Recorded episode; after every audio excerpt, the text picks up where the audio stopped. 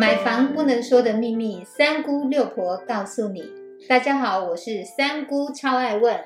我是六婆蒋光光。六婆，为什么在销售个案的时候，有一些案子呢？建案用车位平数一起来开价？哇，我们的三姑又挖到了一个房地产不能说的秘密。我们现在来了解一下，这个跟我们的公设比其实是有关系的。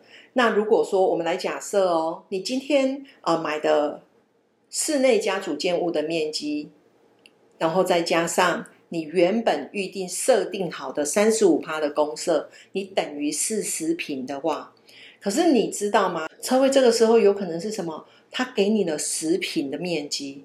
然后呢，他就觉得他一定要卖车位的话，我们的车位是加进去公社里面，所以你有可能你的全幢面积一算下来，你是五十平，你的车位面积就等于是十平。我们来想一下这件事情哦，我们来举一个例子，比较简单的，五十平它的总价是一千万，那这样是一平是不是二十万？可是呢，他如果把车位的面积扣除掉的话，它是不是等于四十平？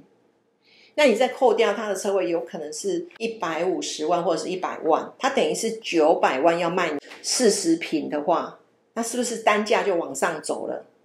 对不对？那这样子的情形之下，它如果把车位加到十平，那你的四十加上你的十平，是不是等于五十平？你就会觉得说，哇，好便宜！可以懂六婆的意思吗？其实应该来这样讲，我们在了解。车位的一个平数的部分，为什么他要这么做？六婆直接给答案：稀释单价，就只有这样一个目的而已。所以，当今天你要买房子的时候，你必须要去了解一件事情：最好的方式就是不要让车位的面积加到你的销售面积里面下去计价。那这样子有什么好处呢？就是你房子你开可以完完全全的去了解你到底是买了一平多少钱，不管他今天车位是给你四平、五平、六平、七平、八平、十平、十二平，我们都不管，因为车位是卖个一个车位，它并不能去帮忙稀释你买房子的单价。虽然算起来也许总价会差不多，可是你不要因为稀释单价之后。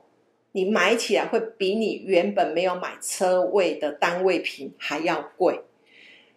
这一集呢，可以让大家反复的听无数次，直到你听懂为止。这感觉像是在玩一个数字游戏哦，就是加了车位之后，感觉会稀释了单价。